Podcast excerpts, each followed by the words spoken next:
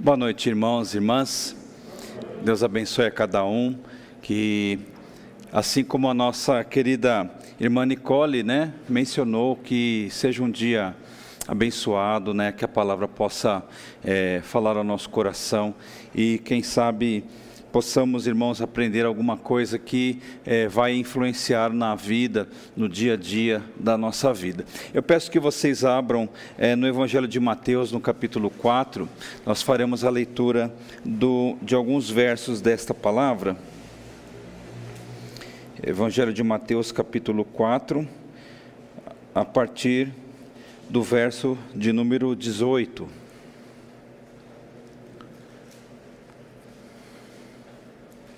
Enquanto os irmãos abrem aí a Bíblia, né, quero saudar aí os irmãos que estão em casa, é, seguindo-nos pelas redes sociais aí, assistindo o culto pelo YouTube. Deus te abençoe, você, a sua casa, a sua família. É, continue aí firme na presença de Deus, mesmo à distância né? E se porventura, meu irmão, minha irmã, você que está aí, nosso amigo que tem assistido os cultos, se você tem condições de vir à igreja presencialmente, faça isso, né? A igreja está aí é, sendo higienizada, preparada semanalmente, né? Culto após culto, tem uma equipe de voluntários que tem incansavelmente atuado para deixar o ambiente em condições adequadas, segundo aí as recomendações da vigilância sanitária e tantas outras questões. Então, pode vir à igreja, tá? Fique tranquilo que aqui está tudo sob controle. É mais fácil. Aqui é, acho que é um lugar mais limpo que um hospital, né? De tanto produto. Os bancos já estão até desbotando, coitado, de tanto produto que recebe. Daqui um tempo, depois da pandemia, vamos ter que lixar o banco e empintar ele para que ele fique novinho em folha, né? É, irmãos, antes de nós lermos, eu quero informar que hoje é a última mensagem da série Virtude. Né? É, durante os meses de outubro e novembro, né, aliás, de setembro e outubro, né, falamos sobre este tema é, tão significativo. Eu espero que cada um tenha aprendido aí coisas para a sua vida prática. E hoje nós vamos encerrar a série, né? E a partir de domingo, irmãos, nós iniciaremos uma nova série de mensagens é, que está sendo é, trabalhada, pautada sobre um livro muito importante, se você puder comprar e ler esse livro chamado Kryptonita, né? Todos já conhecem a história do Superman, né? E o Superman tinha a tal da Kryptonita que esvaziava suas forças, ele não podia se encontrar com essa tal dessa pedra. E é um livro muito bacana, irmãos, de John Bevere é um, um, um, pastor, um homem de Deus, ele colocou ali verdades fundamentais e nós vamos aprender, queridos irmãos, aquilo que tem tirado de nós, aquilo que Deus quer para a nossa vida. Quais são as forças que muitas vezes têm atuado no nosso coração, na nossa mente e que nos impedem de vivermos a vontade de Deus, né?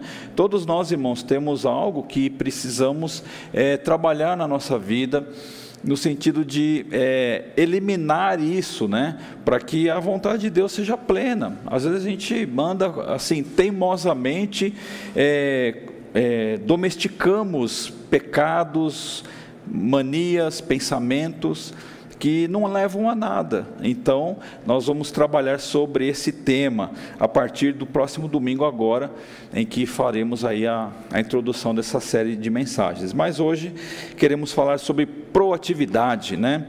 A arte de fazer acontecer. E por isso nós vamos pautar aí no Evangelho de Mateus, capítulo 4, a partir do verso 18. Então vamos fazer a leitura e meditar algumas coisas sobre estes versos aqui da palavra. Diz assim o texto: Jesus estava andando pela beira do lago da Galileia, quando viu dois irmãos que eram pescadores, Simão, também chamado Pedro, e André. Eles estavam no lago pescando com redes. Jesus lhes disse: Venham comigo, que eu ensinarei vocês a pescar gente. Então eles largaram logo as redes e foram com Jesus. Um pouco mais adiante, Jesus viu outros dois irmãos, Tiago e João, filhos de Zebedeu, eles estavam no barco junto com o pai, consertando as redes. Jesus chamou os dois e no mesmo instante eles deixaram o pai e o barco e foram com ele. Jesus andou por toda a Galileia, ensinando nas sinagogas, anunciando a boa notícia do reino e curando as enfermidades e as doenças graves do povo. As notícias a respeito dele se espalharam por toda a região da Síria. Por isso, o povo levava a Jesus pessoas que sofriam de várias doenças e de todos os tipos de males, isto é, epiléticos, paralíticos e pessoas dominadas por demônios. E ele curava todos. Grandes multidões o seguiam. Eram gente da Galiléia, das dez cidades, de Jerusalém, da Judéia e das regiões que ficam no lado leste do rio Jordão. Muito bem, queridos irmãos, vamos orar, vamos agradecer a Deus e buscar orientação da parte do Senhor. Deus amado, Deus querido, obrigado, Pai, por esta leitura. Deus eterno, cuide, Pai, do nosso coração, da nossa vida, que esta palavra, Deus, possa é, fazer a diferença em nosso coração. Muito obrigado e que se cumpra, Deus, em cada coração os propósitos do Senhor. E nós oramos agradecidos em nome de Jesus. Amém. Muito bem, queridos irmãos, irmãos, irmãs, como nós anunciamos, o tema da mensagem é proatividade, a arte de fazer acontecer. É, antes de nós comentarmos alguma coisa sobre o texto, eu quero fazer aqui uma parte introdutória. Irmãos, no mundo corporativo, ou seja, no mundo dos negócios, né, nas empresas, nos ambientes de, é, de trabalho, né, principalmente eu me refiro às empresas que estão mais à frente, aquelas que se despontam no mercado, que você talvez é, facilmente possa é, se lembrar aí do nome de algumas delas, né, seja do ramo alimentício, do ramo automotivo da construção civil, de qualquer que seja a indústria, a indústria têxtil, etc. e tal. Essa questão da proatividade é algo mais comum do que você possa imaginar. Né? As empresas elas investem, elas gostam, elas querem ter pessoas com esta qualidade. O que, que é, em síntese, essa questão da, de ser uma pessoa proativa? É uma pessoa cuja atitude é tomada é uma pessoa que toma suas iniciativas, né? E que as iniciativas delas são ações que se concretizam. Não é uma pessoa passiva em que ela aguarda alguém dizer o que ela deve fazer espera toda hora, né, faça isso, faça aquilo. Simplesmente ela se coloca e ela enxerga necessidades, então ela toma atitudes, ela faz as coisas realmente se modificarem diante de si. Né? Ela não fica aguardando alguém dizer o que ela deve fazer. É mais ou menos assim, fazendo esse, esse conceito, o uso de uma ilustração, é como se você é, por alguma questão aí, né, faz de conta que há uma realidade assim, há uma goteira no meio da sala e aí simplesmente a pessoa observa a goteira acontecer e tudo bem, a goteira está lá estragando o sofá, o, a mesinha da sala, o tapete e nada, nada é feito, né? Sequer ela coloca um balde embaixo da goteira para que se evite então que se estrague as coisas. A, a pessoa proativa, irmãos, ela diante de uma necessidade qualquer, ela vai lá e ela toma uma decisão, ela toma uma atitude. Basicamente, é, poderíamos falar outras coisas, mas em síntese é isso. Quando você olha para a Bíblia, nós temos muitas pessoas que tomaram atitudes, que elas foram de fato homens e mulheres que não esperaram as coisas serem favorecidas para elas tomarem decisões na vida. Mas eu tenho por mim, queridos, fazendo assim uma lembrança das personalidades que nós temos na Bíblia: Moisés, Davi, Abraão, é, Jacó é, e outras pessoas, o apóstolo Paulo, quem, né? O apóstolo Paulo é um exemplo disso. Mas quando nós pensamos em Jesus, irmãos, Jesus é o exemplo maior de todas as coisas. Ah, ele jamais poderá ser é, poderá, é, alguém poderá dizer a respeito dele que ele foi passivo em alguma decisão, muito pelo contrário. Nós vemos desde o seu nascimento, os registros bíblicos a seu respeito, que Jesus foi alguém que ele esteve à frente do seu tempo, ele foi atrás, ele não permitiu que os segundos da sua vida fossem desperdiçados com coisas paralelas. Nós vemos que ele estava plenamente focado no seu objetivo, no cumprimento da sua missão, não importando se é, o dia estava chuvoso, se estava ensolarado, se era noite, se era dia, se as pessoas que estavam ali ao seu redor é, contribuíram para que ele então fizesse a obra, ou se eram pessoas que estavam o impedindo e até muitas vezes tentando retirá-lo da sua missão. Nós não vemos, irmãos, Jesus ele desistindo do seu propósito, deixando de fazer o que ele deveria fazer por conta de coisas que estavam externas a si mesmo. Quando nós olhamos para Jesus, irmãos, ele jamais esperou uma condição favorável para fazer o que ele deveria fazer. Por exemplo, quando ele era é, criança, é, ele deu um show para os doutores da lei.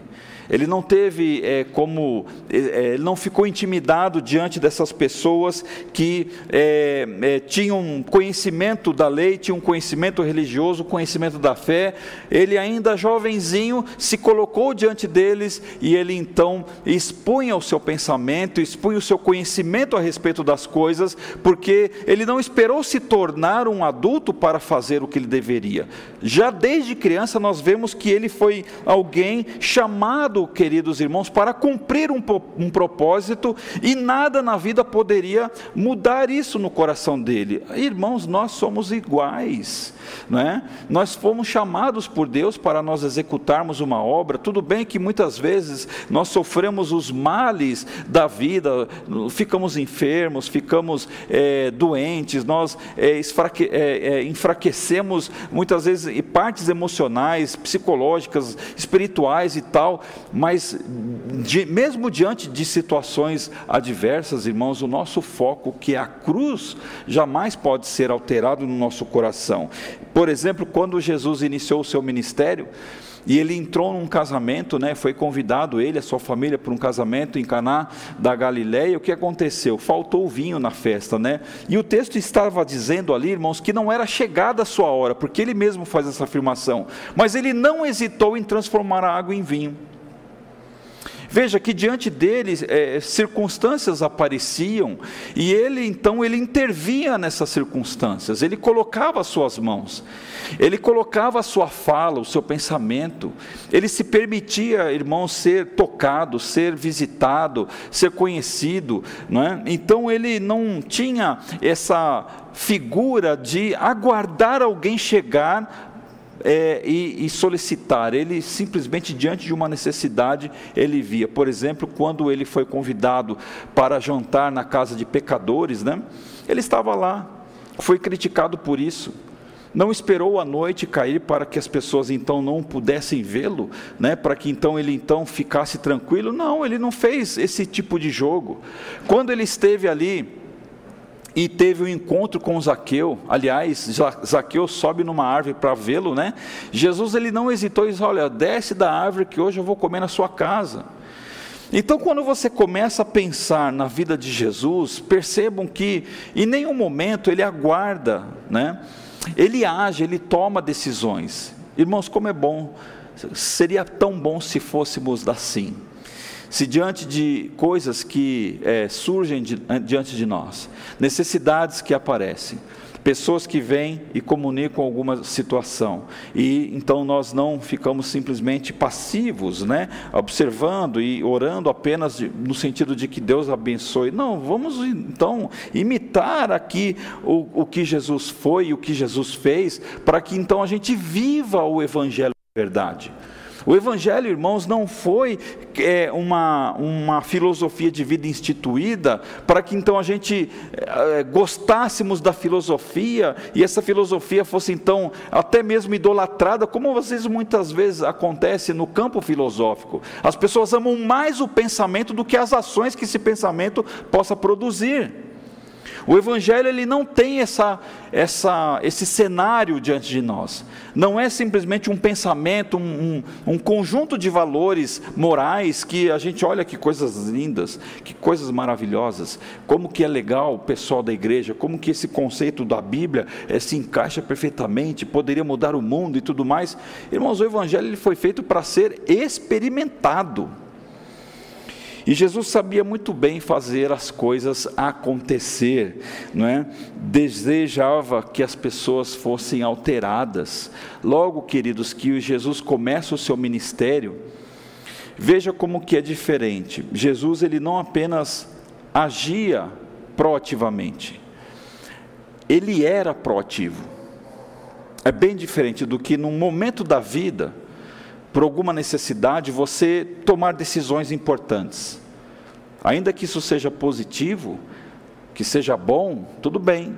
Mas Jesus ele não precisava mostrar para ninguém quem ele era, ele não precisava provar o seu discurso, a sua autoridade. Ele sabia muito bem, queridos irmãos, em termos de pessoa, de conhecimento pessoal, quem ele era e o que ele significava. Então ele não é que em momentos da vida, pelas necessidades das pessoas, ele agia de uma forma assim intensa em relação aos outros. Não, ele era assim. O mundo foi criado porque ele então estabeleceu.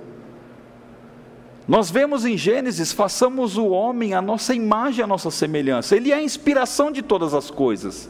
Veja que desde a concepção da, da, criação de todas as coisas criadas, Jesus está presente ali. Se você ler Colossenses capítulo 1, a partir do verso 15, você vê ali um discurso de Paulo, aquela igreja, falando sobre Jesus, a sua, a sua influência na criação e, a, e, e aquilo que ele significa no sustento de todos nós. Mas quando nós pegamos esse pedaço da história dos evangelhos em que Jesus esteve aqui fisicamente, nós vemos, irmãos, um homem capaz de modificar o ambiente onde ele estava inserido, naturalmente, simplesmente porque a sua presença se fazia ali. Como é importante a igreja assumir esse, esse, essa, é, esse modo de ser como nós falamos no latim, né? Esse modus operandi de Jesus, o modo em que Jesus fazia suas coisas.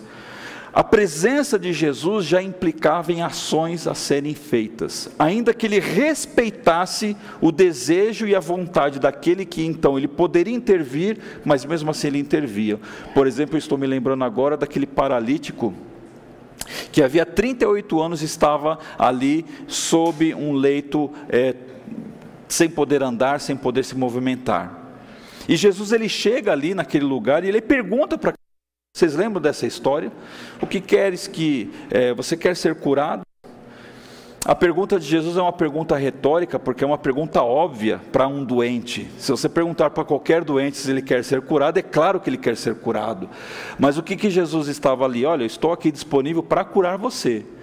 A própria pergunta de Jesus já indicava a vontade dele fazer, só que ele estava ali aguardando o desejo daquela pessoa. Irmãos, a nossa presença no seio familiar, nos nossos amigos e em todos os lugares que nós, enquanto igreja, estivermos, precisamos ter esta proatividade de Cristo. E eu quero destacar no texto que lemos, irmãos, um texto muito bacana em que Jesus começa então a compor o seu ministério, ou o seu colégio apostólico, melhor dizendo. Jesus, a Bíblia fala que ele estava andando, né, à beira do lago da Galileia. Uma das coisas que a gente pode aprender com ele aqui né, no verso 18, caso você esteja com a sua a Bíblia aberta, eu quero fazer assim três tópicos ah, dentro deste verso, né, é, que diz assim: olha, Jesus estava andando à beira do lago da Galileia. Irmãos, é, Jesus ele poderia realizar o seu ministério sozinho, sem dúvida que ele poderia realizar. Sem dúvida, irmãos, que ele tinha a capacidade de é, mobilizar a sociedade, a comunidade religiosa, enfim, toda a humanidade, como ele fez, sozinho, mas não era este o propósito dele. Ele contava e estava ali já surgindo a, a concepção do que era ser igreja, de pessoas transformadas para transformarem alguém. E quando Jesus chegou a este mundo, irmãos, e ele passa pela sua adolescência, juventude, e chega na fase adulta por volta dos 30 anos, ainda Jesus não era um homem conhecido. Então você tinha lá Jesus lá na carpintaria fazendo os bancos, as mesas, sei lá, os armários das casas das pessoas e tantas outras coisas na profissão do seu pai José, não é? E Jesus ele era um homem como qualquer outra pessoa. No entanto, irmãos, num determinado dia, Jesus ele entende que era chegado o seu tempo, ele começa então a pôr o seu ministério em prática e ele mostra para as pessoas para o que ele veio. Pense comigo, jamais aqueles discípulos que nós conhecemos, Pedro, Tomé, Barnabé e todos os outros, teriam a iniciativa de, de, irem a Jesus, se prontificarem e se voluntariarem para fazer aquilo que eles fizeram num futuro próximo. A Bíblia diz que Jesus que andava à beira do lago. Veja, queridos irmãos, que o que que Jesus nos ensina aqui? Que a iniciativa existe para ser tomada. Preste atenção iniciativa existe para nós tomarmos. É meio antagônico muitas vezes falar isso, mas a iniciativa, irmãos, foi de Jesus. O movimento dele sair de onde ele estava, da carpintaria, sei lá, da sua casa, e ir em direção a este lago, significava que a iniciativa deveria ser dele. Existem coisas na vida, irmãos, que a iniciativa sempre será nossa, nunca do outro, ainda que seja a pessoa mais íntima da nossa vida. Por exemplo, no meu modo de entender, a pessoa mais íntima de um marido é a sua esposa, e vice-versa. Em relação a um filho, a pessoa mais íntima para um filho são os seus pais, não é? Ainda que essas pessoas vivam, durmam debaixo do mesmo teto, ou na mesma cama, no caso de um marido e mulher, existem iniciativas na vida que é a pessoa que deve tomar, e mais ninguém no planeta, ninguém neste mundo. Ninguém conhecia Jesus, ninguém sabia quem ele era. Era Jesus que deveria sair de onde ele estava e procurar quem ele estava. Então, é, na sua perspectiva, na sua soberania, no seu conhecimento que, enfim, é divino, estava lá para apontar homens na sociedade para compor o seu colégio apostólico. Então, ele era uma pessoa no meio de muitos. No entanto, o que ele fez? Ele andou entre as pessoas. Ele tomou iniciativas. Irmãos, olha o que, que é, Salomão fala quando ele escreve a sua, o seu livro de Eclesiastes, no capítulo 11, verso 4, fala assim: Quem fica esperando que o vento mude e que o tempo fique bom, nunca plantará nem colherá nada. Talvez fazendo uma alusão ao preguiçoso que acha que simplesmente pelo fato dele abrir os olhos as coisas acontecerão naturalmente, ele diz isso, Eclesiastes 11, 4. Quem fica esperando que o vento mude e que o tempo fique bom, nunca plantará nem colherá nada. Talvez, irmãos, muitas pessoas no seio da igreja ou fora dela, alguém que esteja aí nos ouvindo né, pelo YouTube, é, acha que se, simples, o simples fato dela existir, as coisas irão acontecer. Pode ser que sim, mas muito provável que não. Pode ser que muitas coisas aconteçam naturalmente, elas caiam no nosso colo sem o menor esforço da vida. A gente muitas vezes não diz isso a respeito de pessoas que a gente considera sortudas na vida. Ah, mas é porque ele nasceu num berço de ouro. Ah, mas é porque as oportunidades passaram, as melhores oportunidades essa pessoa teve e eu não tive. Então esse sentimento de, vítima, de vítima, vitimização acaba atrapalhando um pouco essa situação. Veja o que, o que Salomão ele fala que, olha, se você esperar o tempo ficar bom para você plantar, você nunca vai colher. Eu escrevi uma frasezinha bem simples. As coisas mudam quando nós mudamos as coisas. Né? Nada vai mudar, queridos irmãos, se as coisas não forem mudadas. se nós não fizermos que as coisas mudem, as coisas não vão ser alteradas.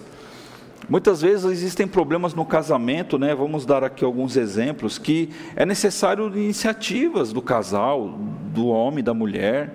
Existem pecados, irmãos, que são pecados de estimação, né? Essa série de mensagens a próxima, chamada Kryptonita, vai trabalhar muito essas questões, talvez vai mexer na ferida de muitos de nós, irmãos porque é necessário que aquela doença seja arrancada, nem que, nem que ela seja é, do ponto de vista cirúrgico, que ela vai causar uma cicatriz, mas é melhor passar pelo trauma do que conviver com essa dor. Existem iniciativas, irmãos, que nós não podemos transferir para ninguém, assim como Jesus não poderia simplesmente orar a Deus, Senhor, mostre-me o, o, apóstolo Pedro, o apóstolo Fulano. Ele foi, irmãos, no beiro, na beira do mar da Galileia e ele disse: Esse aqui, você vem aqui, você, você vem aqui, você aqui, aquilo outro, André, Tiago, vem aqui vocês, assim, vocês vão parar de fazer o que vocês estão fazendo e agora vocês vão me seguir por uma questão de um ato soberano de Deus, irmãos. Eu não sei dizer exatamente, até hoje eu me faço essa pergunta. Eu peço que Deus, é assim, um dia me responda com clareza. Se Ele não me responder aqui enquanto eu estiver nesse mundo, eu tenho certeza que se eu chegar na glória, né, assim, se eu chegar no, no sentido assim, amanhã, depois, ou sei lá quando, eu perguntarei para esses discípulos o que, que eles viram em Jesus, porque imediatamente eles abandonaram o que eles estavam fazendo. E eles responderam positivamente para Cristo. Qual foi o olhar que eles receberam? Existem, existem coisas, irmãos, iniciativas que são dadas na vida que mudam as coisas para o resto da vida. Basta um pequeno ato. Veja que vamos imaginar então Jesus como se fôssemos nós nos dias de hoje, né, na beira da praia procurando assim, um nada para fazer. Sabe quando você não tem nada para fazer? Mas de repente Jesus, irmãos, estava lá, onde todos os outros estavam envolvidos com as suas atividades profissionais. Os homens lá, no caso os discípulos, estavam pescando porque eles eram pescadores. A própria Bíblia fala que ele é, agora os transformaria de pescadores de peixes para pescadores de gente. Quando todas as coisas, irmãos, estavam naturalmente correndo normal e tal, e outras pessoas talvez ali na beira do lago se divertindo com seus filhos, enfim, Jesus andando por meio dessas pessoas, e ele modifica a vida de homens que modificaram a vida do mundo por uma pequena iniciativa de simplesmente fazer uma caminhada. As pequenas coisas, irmãos, muitas vezes são as melhores e as mais profundas na vida. Muitas vezes as pessoas elas acham que precisa, é, né, sabe aquela coisa de horóscopo? Precisa é, o, o, a inclinação da estrela com o, planeta, o raio, tem que dar tudo com a conjectura do cosmos tem que estar na sua direção. Isso é tudo bobagem. Isso é tudo crendice. As iniciativas que nós vemos em Cristo, irmãos, elas modificaram o mundo e foram iniciativas corriqueiras como as nossas. Jesus, ele simplesmente, a Bíblia fala que ele estava andando à beira do lago da Galileia, quando ele viu, a Bíblia fala, dois irmãos que eram pescadores. Jesus, ele não foi ver ali grandes empresários, grandes intelectuais, pessoas extremamente espirituosas, né? religiosamente assim perfeitas. Jesus não estava procurando nada disso, simplesmente ele olha para esses pescadores e ele resolve na sua infinita soberania, infinita sabedoria, e ele aponta para Pedro e fala assim: é ele que vai ser o meu discípulo. É ele que vai me seguir, é ele quem vai perpetuar a minha causa neste mundo. E veja que os discípulos, Pedro, André, Tiago, João, realmente, irmãos, modificaram não apenas a si mesmos, eles foram modificados pela presença de Deus, pela presença de Cristo, depois no ato da conversão, veja no, no, livro de Atos, no capítulo 1, 2 ali, fala da descida do Espírito Santo, eles foram visitados pelo Espírito, foram habitação do Espírito, e eles mudaram a forma do mundo acreditar em Deus. Uma pequena caminhada de Jesus, veja irmãos, que a proatividade não requer esforço e nem experiência, basta um pequeno movimento para as coisas serem alteradas, não é? Então, é, não fique esperando um espetáculo, o cosmos, o cometa passar, tudo estar favorável, né? Existem, existem pessoas que ficam eh, contando, não, não posso ir por causa da chuva, não posso ir por causa do sol, não posso ir por causa do frio, não posso ir por causa do calor, e não pode nunca. Jesus, irmãos, ele mostra que com pequenas, pequenas coisas mudam grandes coisas, não é? No próprio verso 18, né, nós lemos no início: Jesus estava andando pela beira do lago da Galileia. E, continuando, diz assim: Quando viu dois irmãos que eram pescadores. O que é que Jesus nos ensina aqui ainda? Que nós precisamos, irmãos, começar sempre com o que nós temos em nossas mãos, não é? Iludidos são aqueles que acham que ah, um dia tudo estará favorável, plenamente resolvido, tudo alinhado para que então se tome aquela decisão importante na vida. Infelizes e iludidos são esses que pensam dessa forma. Eu penso, eu penso comigo, irmãos, e talvez a gente pudesse aqui abrir um, um, uma, um fórum para discutir, pergunto eu: quando é, quando é que a vida irá nos presentear com todas as condições favoráveis para nós fazermos o que nós precisamos fazer? Quando é? Será que esse dia ele vai acontecer, né? Seria tão bom, não seria? Quando nós não estivéssemos doentes, ansiosos, com medo, financeiramente resolvido, quando as perspectivas políticas do mundo é, fossem as melhores possíveis, quando nenhum problema social no nosso bairro, na nossa mini comunidade estivesse assim, longe de acontecer qualquer problema. Como seria bom, queridos irmãos, que não houvesse dificuldades com filhos, com marido, com esposa, com igreja. Como seria maravilhoso se tudo isso existisse de fato. Ah, queridos irmãos, tempos atrás eu preguei uma mensagem aqui eu não me lembro exatamente é, a, a, assim, o, o, o, todo, mas assim, existem pessoas que vivem nessa, nesse ideal de vida e, e acham que, que tem que acontecer tal coisa para que tal outra coisa aconteça. Seja real, meu irmão, toque em você, sinta. Nada na vida vai ser tão favorável para que as coisas aconteçam. Veja, na maioria das vezes, irmãos, nós nunca teremos esta oportunidade de ter o, o, o mar aberto sobre a nossa, a nossa vida. Esse triunfalismo evangélico que muitas vezes é pregado, isso é mentira. Isso é mentira, a gente precisa denunciar o que é falso. A Bíblia não nos garante que o tempo inteiro Deus abrirá o mar. O milagre, queridos irmãos, interprete uma coisa: se milagre fosse comum, não seria milagre. Milagre é uma exceção na existência humana. O que é que Deus usa? Deus usa a mente que nós temos, Deus usa o nosso corpo, Deus usa as nossas estruturas, Deus usa os nossos talentos, as nossas mãos, os nossos pés, Deus usa coisas comuns. E o que, que nós temos no texto? Quando viu dois irmãos que eram que? Pescadores. Os candidatos, irmãos, a apóstolos, eram pessoas comuns, eram pessoas que não tinham preparo nenhum. Eram pessoas que jamais passou pela cabeça deles, antes deles serem chamados, o significado deles serem apóstolos. Eles nunca, queridos irmãos, tiveram uma mínima noção do que abandonar o que eles estavam fazendo para seguirem a Jesus.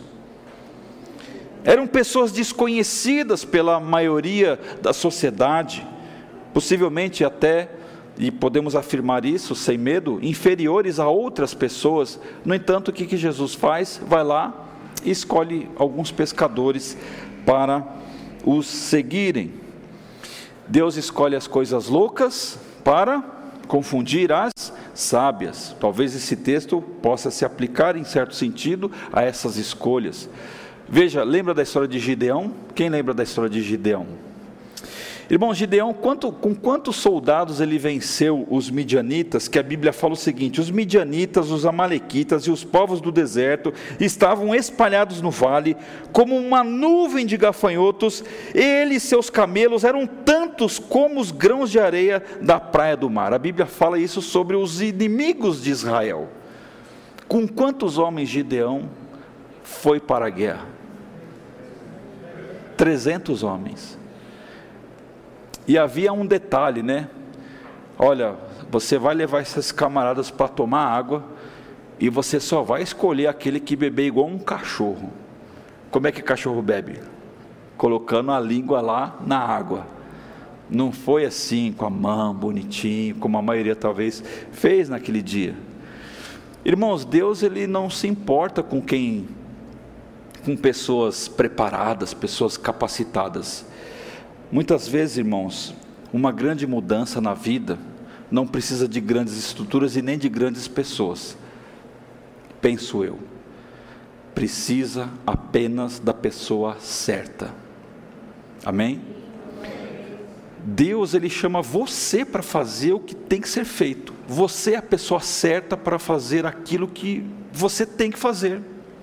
Ninguém sabe fazer no mundo igual você faz. Ninguém seria como Pedro, por exemplo, no primeiro discurso. Ninguém seria como Pedro, irmãos, quando ele então escreve as suas duas cartas, ali, está ali no final da sua Bíblia. Eu já comentei aqui, queridos, eu fiz uma vez, né, alguns anos, alguns anos, muitos anos atrás, uma extensão de grego, que eu gosto dessa língua, e saiba você que Pedro, um homem é, ignorante no bom sentido, né? sem estudo, um pescador de peixes. Se você ler essa, as duas cartas do apóstolo Pedro, é a linguagem mais culta do Novo Testamento. Aquilo que Deus pode fazer no coração de um homem. As palavras, a, for, a, a como que a, o texto foi formado de uma maneira, queridos irmãos, muito acima e muito além daquilo que o apóstolo Paulo escreveu, em termos de linguística, eu digo eu. Cada um tem assim os seus méritos doutrinários. Porque é o seguinte, não é muita coisa, é a coisa certa. Nós nos enganamos, irmãos. O proativo, ele não fica preocupado com as grandes realizações. Ele foca naquilo que deve ser feito. Ele foca naquilo que precisa ser executado. Jesus não estava preocupado, queridos irmãos, em agregar pessoas populares no seu ministério para que o seu ministério fosse popular. Jesus estava focado nas pessoas certas, para fazer aquilo que deveria ser feito, e a partir desta coisa interior, da coisa certa, é que o Evangelho se multiplicou e Jesus teve um, um ponto na sua vida, no ano da popularidade, que ele já não poderia mais, não, não estava conseguindo mais andar assim, de uma maneira tranquila, de tantas pessoas que tinha ao seu entorno porque ele era um homem proativo e não estava preocupado com as grandes coisas, mas com as coisas certas. E Jesus, irmãos, ele, ele pega esses homens, que eram homens simples, e ele os transforma em grandes homens de Deus. Então veja que a proatividade de Jesus modificou todas as coisas. E para nós concluirmos, irmãos, no verso 23 que nós lemos, se você ainda estiver com a sua Bíblia aberta, veja que no capítulo 4, verso 23 diz assim: quando Jesus andou por toda a Galileia, ensinando nas sinagogas, anunciando a boa notícia do reino e curando as enfermidades e as doenças graves do povo. Veja as ações de Jesus. Jesus andou pela Galileia, ensinou nas sinagogas, anunciou a boa notícia, curou as enfermidades e as doenças graves do povo.